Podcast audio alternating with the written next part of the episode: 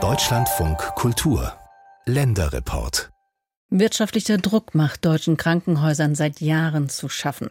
Probleme wie Personalmangel und höhere Energiepreise kommen bei vielen Kliniken hinzu. Ein Grund mehr für die Krankenhausreform des Bundes. Die Kliniken müssen umdenken. So einen Prozess kann man gerade im Landkreis Elbe-Elster in Brandenburg beobachten. Der Landkreis will sogar ein komplett neues Krankenhaus bauen, unter anderem als Reaktion auf die Krankenhausreform des Bundes. Annika Jensen hat den Landkreis für uns besucht. Ungefähr 1000 Menschen arbeiten im Elbe-Elster Klinikum im gleichnamigen Landkreis im Süden Brandenburgs. Ihnen könnten in den nächsten zehn Jahren große Veränderungen bevorstehen. Denn dem Klinikum mit seinen drei Standorten in Herzberg, Finsterwalde und Elsterwerda geht es nicht gut. Viele Jahre hat die Klinik, die komplett vom Landkreis getragen wird, schwarze Zahlen geschrieben. Doch auch hier haben der Fachkräftemangel und die Preissteigerungen Spuren hinterlassen, erklärt Landrat Christian Jaschinski von der CDU. Dazu kommt noch das Verhalten der Patienten nach Corona, dass nochmal ein Rückgang zu verzeichnen ist in den Auslastungen. Das haben wir so nicht erwartet, dass jetzt nochmal wir eine Bettenauslastung nur von 50 Prozent vorfinden. Dem Elbe-Elster-Klinikum geht es mit diesen Entwicklungen wie vielen anderen Kliniken in Deutschland auch. Für den Landkreis bedeuten sie erstmals rote Zahlen, und zwar in Höhe von 9 Millionen Euro, bei kalkulierten 90 Millionen Umsatz im Jahr 2023. Seit einiger Zeit schon diskutieren unter anderem Vertreter des Landkreises, niedergelassene Ärztinnen und Ärzte und die Klinikverwaltung im Landkreis darüber, wie sich die stationäre Versorgung, zu der der Landkreis verpflichtet ist, in einer so großen und dünn besiedelten Region organisieren lässt. Immerhin ist Elbe-Elster etwa doppelt so groß wie Berlin und hat nur rund 100.000 Einwohnerinnen und Einwohner.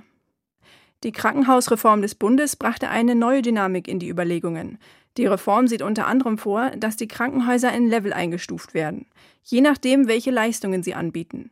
Von Level 1 als internistischer und chirurgischer Basisversorger und ambulanter sowie stationärer Grundversorger über Level 2 mit umfassenden Leistungen und vorgehaltenen Fachabteilungen bis zu Level 3, die Maximalversorger wie Universitätskliniken. Level 2 ist schon ein richtiges Schwerpunktversorgungskrankenhaus. Da dürfen Sie davon ausgehen, dass das Krankenhäuser sind, die sechs, sieben, acht, neun Fachabteilungen haben und die ein Leistungsspektrum vorhalten, was deutlich umfangreicher ist als das Leistungsspektrum, was jedes der drei Häuser des Elberster Klinikums heute hat. Das heißt, über diese Latte würde keine der drei Kliniken heute springen können. Sagt Jan Hacker. Er ist Vorstandsvorsitzender der Oberender AG, ein Bayreuther Krankenhausberatungsunternehmen. Seit Ende 2021 berät Hacker den Landkreis. Zu seinen Angeboten zählen auch die Übernahmen von Geschäftsführungen und Personalmanagement.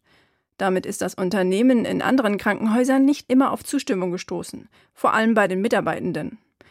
Deshalb gilt das Unternehmen als nicht unumstritten. Er sagt, würde nichts unternommen werden, würden die drei Standorte in Level 1 eingestuft und man müsste dann sogar Leistungen zurückbauen, die die Krankenhäuser jetzt zwar vorhalten, die allerdings in Level 1 nicht vorgesehen sind. Seine Idee, das Problem zu lösen, nennt Hacker das 3 plus 1 Konzept. Es sieht vor, alle drei Standorte zu Gesundheitszentren weiterzuentwickeln, die ihre Patienten sowohl ambulant, pflegerisch als auch teilstationär behandeln und ein neues Akutkrankenhaus, zentral im Landkreis gelegen. Was dann auch über Leistungen verfügt, die es momentan noch an keinem der drei Standorte gibt. Weil wir zum Beispiel keinen Herzkatheter im Landkreis haben und deswegen einen Herzinfarkt nirgendwo in keiner der drei Kliniken nach aktueller Leitlinie versorgen können. Oder keine Stroke Unit haben, in der wir einen Schlaganfall nach aktueller Leitlinie versorgen können und diese Patienten momentan alle mit Rettungswegen nach außerhalb des Landkreises verbracht werden. Durch seine zentrale Lage würde das neue Krankenhaus am ehesten den gesamten Landkreis abdecken. Und die Gesundheitszentren würden weiterhin die Grundversorgung sicherstellen.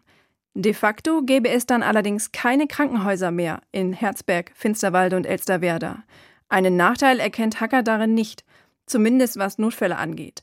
Denn die Notfallversorgung hänge nicht mit den Standorten der Krankenhäuser zusammen. Auch wenn an den jeweiligen Standorten perspektivisch kein klassisches Grundversorgungskrankenhaus mehr stehen wird, wird dort selbstverständlich weiterhin ein Rettungsmittelstandort sein. In diesem Riesenlandkreis ist es heute ja schon, dass es deutlich mehr Rettungsmittelstandorte gibt als Krankenhausstandorte.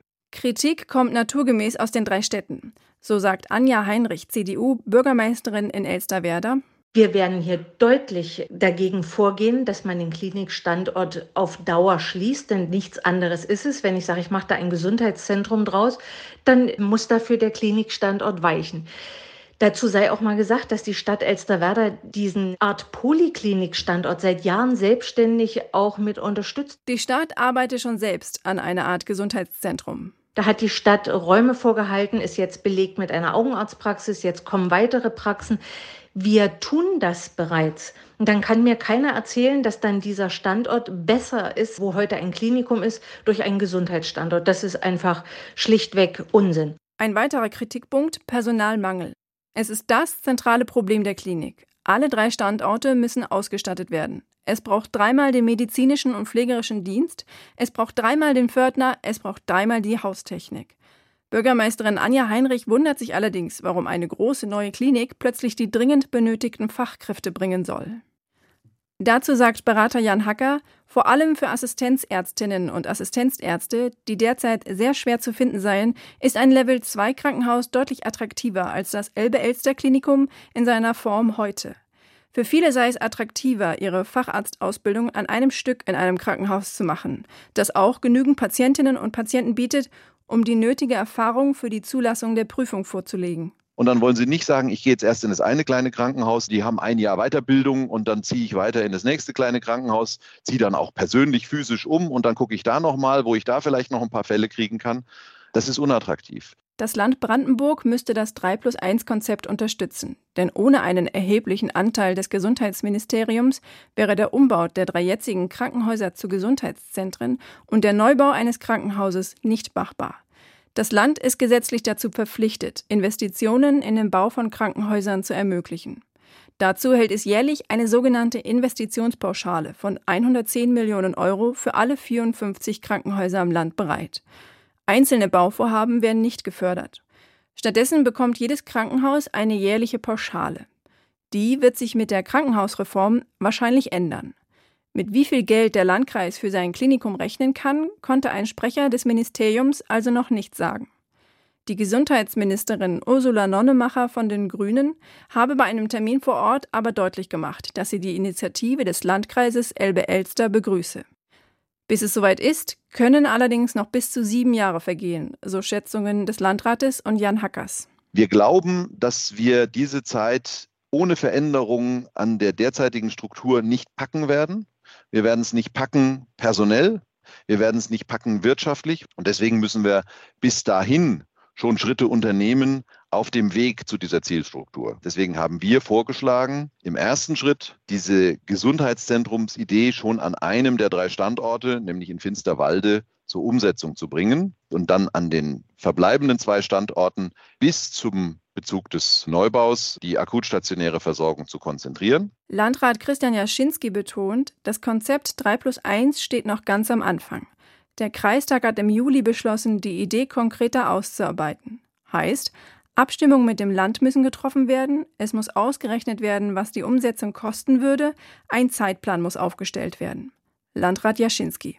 Wir haben den nächsten Meilenstein Anfang September. Da ist eine geplante Gesundheitskonferenz mit Akteuren des Gesundheitswesens in Elbe-Elster und dort hat die Ministerin des Landes, die Gesundheitsministerin Frau Nonnenmacher schon zugesagt. Und in diesem Rahmen wollen wir die Ergebnisse vorstellen dieser Konzeption, dieses Vorschlages, der dann in die Diskussion geht und dann in die Beratungsgremien des Landkreises Elbe-Elster. Doch bis eine konkretere Lösung auf dem Tisch liegt, muss das Elbe-Elster-Klinikum noch durchhalten und wird vermutlich weiter rote Zahlen schreiben. Ein Landkreis in Brandenburg reagiert auf die Krankenhausreform.